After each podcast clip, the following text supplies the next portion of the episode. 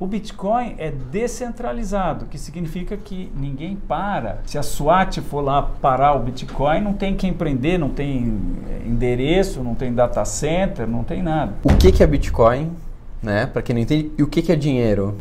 Bitcoin é dinheiro, pode ser considerado? Que eu acho que está caminhando para ser o padrão, em substituição ao padrão de hoje. Então, quando o Bitcoin valer 100 mil dólares, eu acho que ele vai valer logo mais. O Bitcoin, ele pode substituir o Bitcoin, as criptomoedas em geral, ele pode substituir as moedas tradicionais no futuro ou elas vão coexistir?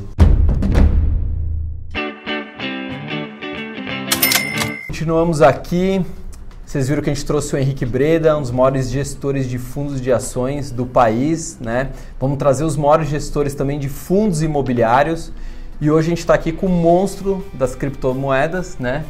Fausto Botelho. Uh, antes da gente começar, a gente já vai pedir aqui para se inscrever no canal do Fausto. Fausto, por favor, qual que é o canal? Fausto Botelho. Fausto Botelho, não tem erro, não tem anônimo, só tem ele. E no nosso também se inscreva, porque a gente vai fazer aqui uma trilogia, né? Ou seja, três vídeos falando sobre criptomoedas. Além de quem não entende nada, vai sair daqui um professor, pelo menos foi essa promessa que o Fausto fez. E a gente quer falar também com dois públicos também. O primeiro é aquele cara que não quer nem ouvir falar de criptomoedas, acha que é especulação, que vai perder dinheiro, etc. E o segundo público é o contrário, é aquele cara que acha que vai ficar milionário com as criptomoedas. Então, antes de você deixar qualquer comentário elogiando ou criticando, veja os três vídeos e aí você tira as suas conclusões. E a gente também está agora que eu lembrei em todas as redes sociais: Instagram, Facebook, 1 bilhão Educação Financeira ou no site 1bilhão.com.br. Fausto, obrigado depois de cinco meses a gente conseguiu trazê-lo aqui, né? Com a sua agenda. Primeiro a gente queria saber um pouquinho assim, para quem não conhece, que eu acho que do ramo de criptomoedas acho que não tem quem não conheça você, mas contar um pouquinho da sua história. Como é que você começou no mercado financeiro até aqui? É, bom, em primeiro lugar, obrigado pelo convite. A gente agradece. estar aqui. É, a história vem lá de trás, né? Comecei ah, como operador de câmbio numa corretora. E aí o que eu mexia com incentivos fiscais uhum. é, para reflorestamento. Aí tive a oportunidade de ir correr um campeonato de, de barco à vela, veleiro de oceano, que era mais ou menos o campeonato mundial, e eu fui com o time brasileiro, um dos dos barcos que era do time brasileiro representando o Brasil para a Inglaterra correr essa regata e já que eu ia resolvi fazer alguma coisa e então acabei caindo como eu mexia com o mercado de capitais tal Sim. acabei caindo no tal do mercado de commodities o cara me falou olha é um negócio que você vende sem ter como é que é isso aí o meu irmão me deu uma explicação que era você vende o milho e, e, e para o cara no mesmo preço. Falando, ah, como é que ele ganha dinheiro? Falando, não, é que você vende ele ensacado e entrega sem, sem o saco. E aí você vende o saco e ganha dinheiro. O meu complexo. Na verdade não tinha nada a ver, né? Mas, mas enfim, eu fui viajar para correr essa regata lendo o livro Mercado do Futuro, do Noênio Spínola. E aí fiquei sete meses nessa corretora em Londres. Uhum. Aprendi tudo de, de que dava para aprender de, do mercado de commodities e tive um timing muito bom, porque quando eu voltei para o Brasil, foi em março de 78, e foi em, fevereiro de 78, comecei a trabalhar em março e, e, em abril, no dia 4 de abril, foi o primeiro pregão da nova Bolsa de Mercadorias de São Paulo. Uhum. A BMF. É, precedeu a BMF. Precedeu. Antes da BMF. É, depois a BMF surgiu e depois as duas é, se juntaram. Mas é, enquanto eu estava nesse estágio, eu tinha sido recomendado para voltar especialista em metais. E uhum. então estava estudando lá oferta e procura de metais. Eu nunca tinha ouvido falar de análise técnica. E um dia estava na corretora e tinha lá um cartaz que tinha uma conferência de análise técnica. Falava de securities, de commodities. Falei, bom, tem commodities, eu vou ver o que é. E fui lá e passei três dias em Cambridge, lá perto de Londres. Lá na primeira aula o cara pôs um gráfico de barras, né? 20 minutos depois eu descobri que aqueles risquinhos verticais era máximo, mínimo e fechamento. E aí eu meio que achei uma tábua de salvação, porque a análise técnica é muito mais simples, e que, lógico que tem a sua complexidade, mas, mas se você aprende análise técnica, Uhum. você aprendeu análise técnica. Então, por exemplo, recentemente, a partir de 2017, começo de janeiro de 2017, eu, eu fui introduzido ao mercado de, de criptomoedas, ao Bitcoin, por uma coincidência. Um amigo do meu filho que sabe tudo do assunto pegou carona comigo para ir para o interior e ali na, na, na, na marginal do Tietê falou-se a palavra Bitcoin. E eu então, poxa, eu mexo, a Enfoque, minha empresa é, é mexe, tem 34 anos Uhum. e mexe com cotações. Né? A gente começou com uma revista de gráficos de preços de commodities, depois gráficos de preços de ações, e depois a gente, no meio do caminho, montou a Broadcast, que depois a gente vendeu para a agência Estado. Mas eu Sim. sempre mexi com, com cotações, gráficos, notícias de, de ativos. Né? De- Então, Broadcast, você fundou a Broadcast. é, fundamos. Que bacana, não sabia. Depois a gente vendeu para a agência Estado. Uhum. Mas enfim, então eu, eu sempre tinha ouvido falar de Bitcoin e tal e coisa, mas nunca tinha tido oportunidade, nunca fui lá na internet buscar o que era. E aí tive uma sorte, porque foram três horas para ir, depois três Uhum. horas para voltar. Certo. Tô aprendendo. dá seis e foram três vezes essas, essa viagem. 18 horas de aula particular de, de Bitcoin. Você vai fazer a questão de dar carona, só para aprender. Não, não, ele é- era o melhor amigo do meu filho. Sim. E aí, eu, então, como eu tive literalmente aula particular com quem sabia de tudo, tinha todas as respostas, eu tinha todas as perguntas, né, pela minha Uhum. experiência de mercado. A primeira coisa que eu fiz foi ir atrás das cotações. E a segunda foi pegar as cotações e transformar num gráfico, que é a minha especialidade. Né? Sim. São 41 anos aí fazendo análise técnica. Mas então, tudo isso que eu, toda essa história para dizer que a análise técnica que eu aprendi lá, comecei aprendendo lá em 1977 em, em Cambridge, eu trouxe para criptomoedas. Uhum. Já o pessoal da análise fundamental, que é a outra escola, já não dá para trazer os conceitos de valuation, de Sim, PL, dos índices de análise técnica, não dá para trazer para analisar as criptomoedas, mas análise técnica, É gráfico, Tranquilo. né? É número. gráfico você analisa qualquer coisa negociada no pregão. Uhum. Muita gente me pergunta, mas a análise técnica funciona com criptomoedas? É exatamente a mesma coisa.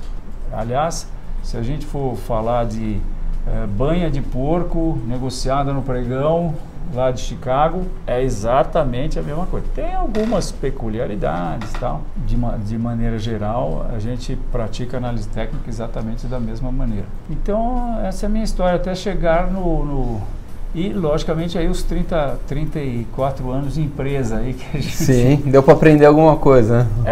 É, eu, eu me sinto assim, meio tendo sobrevivido todos os planos econômicos, heroicamente, né? Uhum. Que a gente passou pelo plano ah, cruzado, que foi um processo complicado, passamos pelo, pela morte do Tancredo, ah, passamos pelo, pelo Naginarras, Quebrando a bolsa.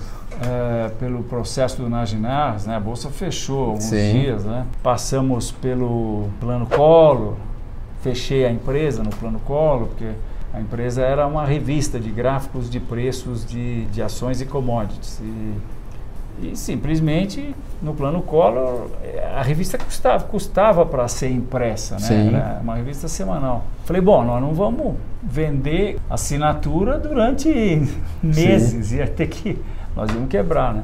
Então fechamos, mas aí já tínhamos, porque tínhamos feito a broadcast, Uhum. então nós já tínhamos uma versão meio eletrônica dos gráficos. Nós é que também fomos os primeiros a, a fazer gráficos em tempo real aqui no Brasil. Uhum. E aí eu já vou para a próxima pergunta. O que, que é Bitcoin, né? Para quem não entende, e o que, que é dinheiro? Por conta de ter tido essa explicação e depois por conta de, de ter ficado entusiasmado com o processo, eu posso dizer que eu investi bastante em tentar desenvolver a didática. Uhum. porque a gente pode fazer essa resposta em, em uma hora e meia Sim. ou vamos dizer aqui em cinco minutos, né? Eu hoje em dia eu me considero um é, é um termo que se usa, né? Não que eu seja, mas chamam de Bitcoin Evangelist. É o cara que passa o Semina. conceito para frente, né? E eu tô mais ou menos especializado, porque eu entro em todos os táxis que eu entro, o cara sai sabendo de Bitcoin. É, e eu dou uma sugestão para ele, para eu mostro que é uma carteira, o QR Code, falo para ele botar o, um adesivo com o QR Code, com o símbolo do Bitcoin e, ó, Bitcoin, ok. É, aceita Bitcoin. E daí quem perguntar, ele fala, não, a gente aqui aceita, porque a gente, né, Uber não ganha gorjeta, né? Uhum. Necessariamente, né? É, né, você pode ter opção lá, mas não é... Muito bem. Então vou usar essa, vou tentar usar aqui, a, olha, Bitcoin é uma, uma moeda eletrônica exatamente igual a uma moeda eletrônica, igual a uma que eu deixei ali, mas é o meu ticket. Eu tenho um ticket de refeição. Uhum. Só que a diferença é que o ticket e todos os outros, o seu cartão de crédito, por exemplo, eles têm um livro contábil que registra que, por exemplo, no meu Vale Refeição eu tenho lá 200 reais. Lá. Quem registra isso é uma entidade, é a Ticket de Serviço. No caso do Bitcoin, ele tem um livro contábil que é descentralizado. E essa é toda a diferença. Uhum. Essa é a grande invenção do Satoshi Nakamoto. Mas Bitcoin é dinheiro, pode ser considerado? É, desde que você pague alguma coisa com ele. Uhum. É. Essa é a definição de dinheiro. Eu, é qualquer coisa que seja dia, usada para comprar. É, eu paguei um amigo me mandou um, uma fonte do computador, que era 50 dólares, e eu paguei ele em Bitcoin. E dois cliques, tá lá. Dois cliques, e já paguei várias outras coisas em Bitcoin. Agora, nós temos que entender que existe um processo estabelecido há séculos lidando com o, os bancos, os, a moeda emitida por bancos centrais, e o Bitcoin, você começa a olhar, você estuda um pouquinho, você fala, poxa, precisa daquele outro. Se tiver, se, se o Bitcoin realmente vingar, será que a gente pode falar vingar? Acho que já vingou, né? São 10 anos funcionando, né? Ah, tem gente que acha que pode valer zero. É, pode valer zero, mas pode valer um milhão de dólares. Também. Eu acho que, mas acho que a grande questão, na, na, na, minha humilde opinião, não é nem se vai valorizar ou se não vai. Acho que o que se, se consolidou é a questão do, do dinheiro digital, né? Circulando. Acho que isso dificilmente tem uma, uma volta, né? É, não tem a menor possibilidade.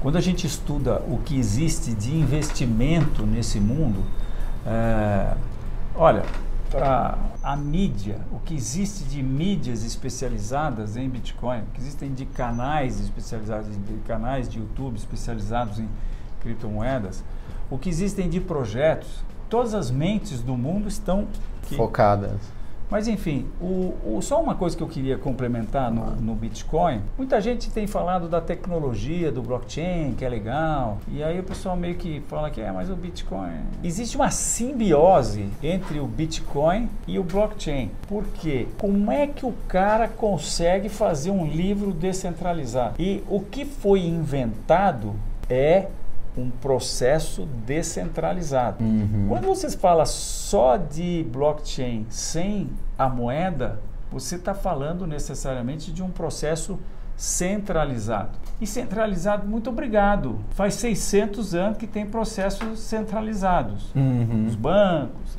Certo? O Bitcoin é descentralizado, que significa que ninguém para. Se a SWAT for lá parar o Bitcoin, não tem quem prender, não tem eh, endereço, não tem data center, não tem nada. Não tem nada, não tem como parar. É, então, é, só para rapidamente a gente ter ideia do que, do, do que se trata esse processo descentralizado, Satoshi Nakamoto tem essa ideia maravilhosa. Tem gente que compara isso à, à invenção da agricultura. Né? Uhum. Para quem não sabe, antes da agricultura, o homem era nômade. Ele tinha que sair atrás da comida. Aí ficava lá uns tempos num lugar, acabava tudo, tinha que ir embora. Com a agricultura, criaram-se as cidades. Né? Então, é, para o cara fazer esse negócio descentralizado, ele resolveu um monte de problemas. Alguns eram considerados insolúveis, né? Mas basicamente ele chama uma turma de pessoas, são os amigos dele, para com, começarem a fazer uma rede que roda um software. Esse software define tudo que. E o software define que cria-se uma moeda. Como é que se cria uma moeda? Bem, no começo, a cada 10 minutos, criavam-se 50 bitcoins. Depois de 4 anos, diminuiu-se a inflação do Bitcoin. Cada quatro anos a inflação do Bitcoin cai pela metade. Uhum. A inflação é o dinheiro emitido. Né? Caiu para 25 e hoje nós estamos em 12,5. Então, hoje aqueles amigos dele são centenas de milhares de computadores espalhados pelo mundo inteiro que fazem parte às vezes de, de corporações que alugam grandes galpões compram equipamentos caríssimos, gastam uma fortuna em eletricidade, a troco do quê? Dá para responder com dois dedinhos. Sim. Os caras estão achar novos de grana, Bitcoin. todo mundo. Não, não é bem achar. Esse negócio de achar confunde um pouco.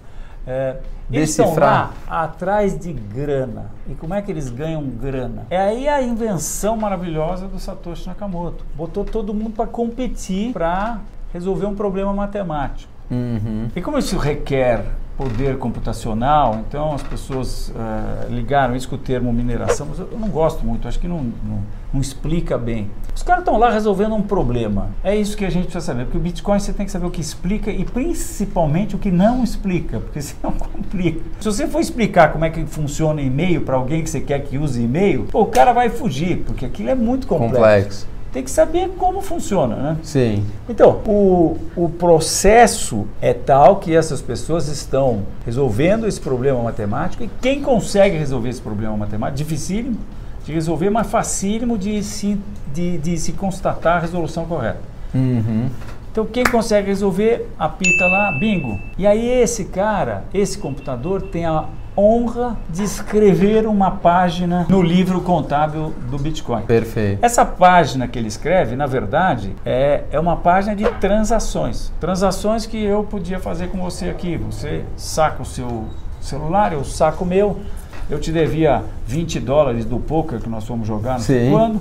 Então você mostra o seu, seu código para mim, eu copio o seu código o meu leitor de código de base, põe lá 20 dólares, aperta o botão, em 10 segundos você está o seu computador, o seu celular mostra que você está no processo de receber esses 20 dólares e daqui a 10 minutos isso é pá de cal, nunca mais é irreversível. Né? Acabou, não tem como então, copiar. Esse cara que ganha o, o, processo, ele vai juntar toda a nossa e mais a da torcida do Corinthians, do New York Yankees, do, do mundo inteiro, e ele junta nisso no que patronizou chama de bloco de transações e ele vai escrever esta página. Na verdade, ele vai pegar esse bloco e encriptografar tudo isso e depois criptografar isso na cadeia de blocos que, que registra, que nada mais é do que um banco de dados. Que é o blockchain, o famoso que é blockchain. o blockchain que registra todas as transações do Bitcoin. Então, para que exista o blockchain, é necessário que exista a moeda, porque a moeda é quem remunera, quem está lá gastando energia, investiu gastando energia e, e tudo mais. Tá uhum. Tá? Para a gente ter uma ideia do poder computacional, porque também muita gente fala, pô, mas isso não tem lastro. Tem lastro sim, o lastro é esse poder computacional. A última vez que eu vi, já faz algum tempo, mas não deve ser muito longe disso, só para a gente ter uma noção, a gente só compara o poder computacional do Bitcoin com o do Google, mas ele é 500 vezes maior do que o poder computacional do Google. Então é isso que dá o lastro.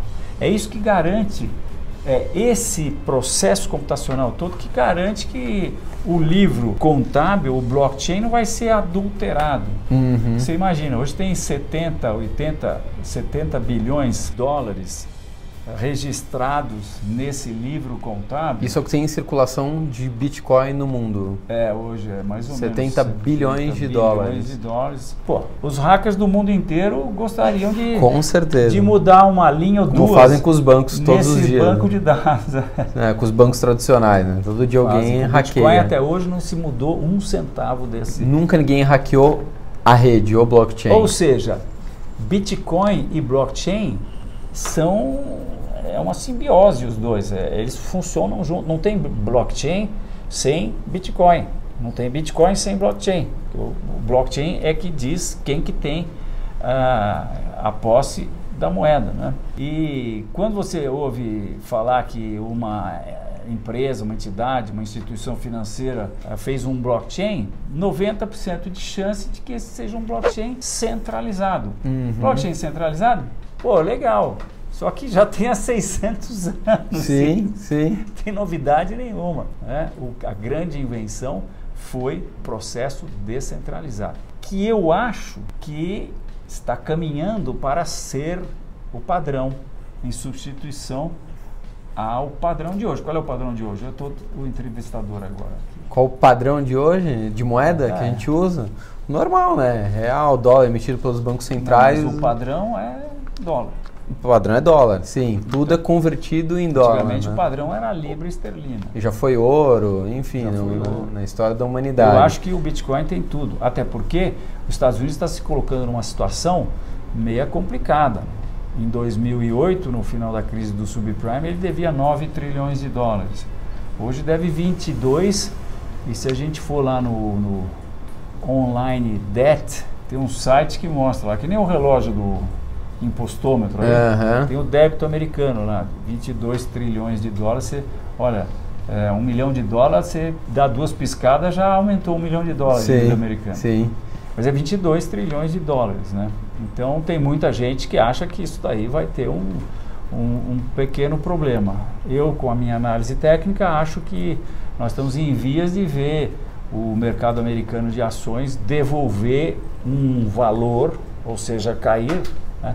Mas devolver um valor que eu entendo que é absolutamente é, artificial. Algo- Daqui a algum tempo nós vamos olhar para esses preços de hoje e vamos dizer, poxa, isso aí, como é que se sustentava? Você acha que vai ter uma queda violenta do mercado de ações É, eu- americano eu e tô- obviamente vai contaminar o mundo inteiro, né? Se É. cai o, os Estados Unidos cai o mundo todo. É, eu, eu acho que é apenas que o, o- a tendência de alta que se iniciou depois do subprime, Uhum. eu acho que essa tendência de alta virou, já virou, porque eu tenho fortes elementos de análise técnica que me apontam para essa linha. né? Primeiro, foram feitos três movimentos de alta. Isso a gente encaixa em duas teorias aí que a gente conhece bem, teoria de Dow, teoria de Elliott.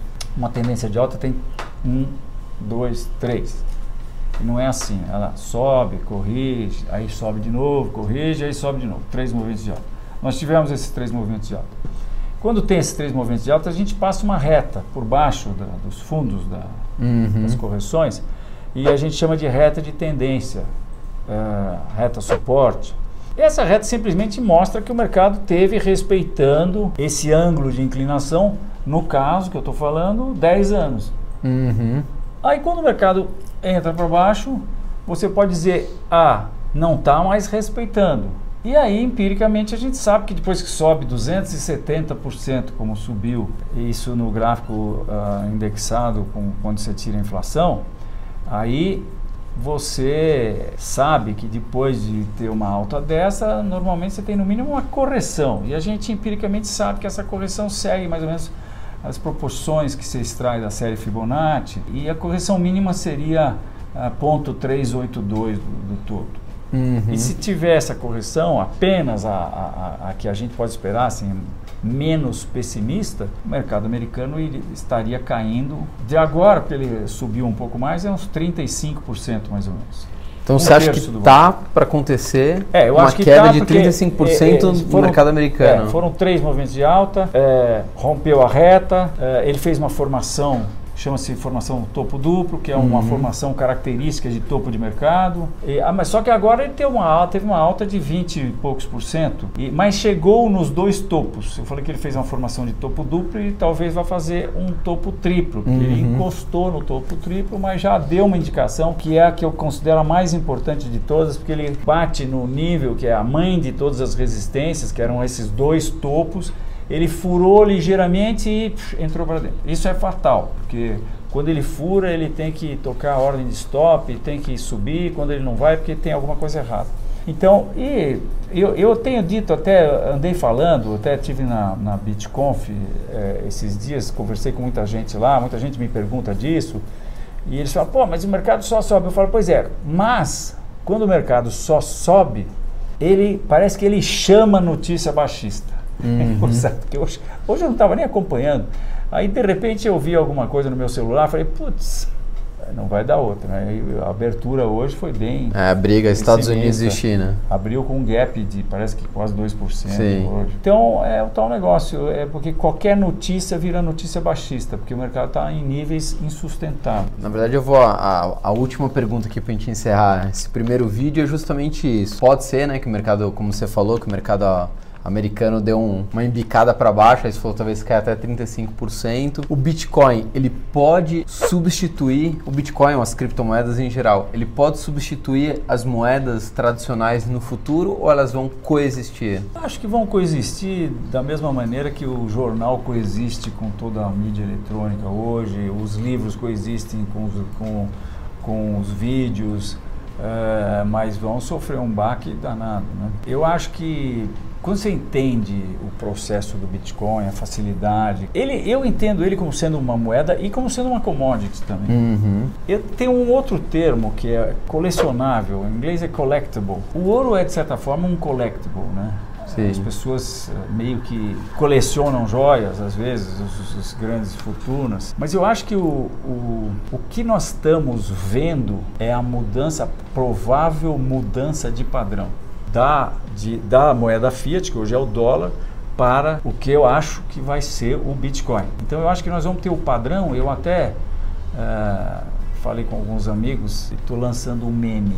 O padrão não vai ser o padrão Bitcoin, vai ser o padrão SAT. Você não vai expressar o preço de uma camisa ou de um carro como sendo 0,00 alguma coisa. Uhum. Né? Então o Bitcoin ele é dividido, divisível oito casas depois da vírgula. A menor unidade do Bitcoin é 0,701. É um Satoshi, em homenagem ao Satoshi Nakamoto. Sim. Né? Então quando o Bitcoin valer 100 mil dólares, eu acho que ele vai valer logo mais, um Satoshi vai valer um centavo de dólar. Uhum. Se eu não confundir as bolas aqui um pouco, mas. Sim. E quando valer um milhão de dólares, vai valer 10 dólares, eu acho. Sei lá. Uhum. É, então eu acho que o padrão vai ser o Satoshi. As moedas vão ser cotadas não em dólar, mas em satoshis. Vai- Vão existir então todas as moedas, mas o padrão, como hoje é dólar, talvez seja em satoshis ou bitcoin, mas essa vai, a digital, né, a moeda digital vai ser o padrão de conversão para todas as outras. É. E existirão muitas outras moedas e ninguém vai botar a mão em papel mais. Tirar papel da carteira, eu acho que isso acaba muito rapidamente. Uhum. Fausto, vamos terminar aqui o nosso primeiro vídeo. Não saia daí, a gente tem ainda mais dois. Quem não está inscrito no canal do Fausto, Fausto Botelho, tem- é o maior especialista, se você quer entender de tudo de criptomoedas, tem que segui-lo, tem que estar inscrito no canal dele. E pra gente também, se inscreve no canal. A gente está fazendo o primeiro vídeo de três. A gente vai falar ainda muito aqui sobre criptomoedas. Deixe seus preconceitos de lado, tanto para quem acha que, é, que vai ficar rico, como para quem não quer nem ouvir falar. Ou segue a gente no Instagram, Facebook, 1 bilhão, educação financeira, ou no site 1bilhão.com.br. Primeiro vídeo, finalizando.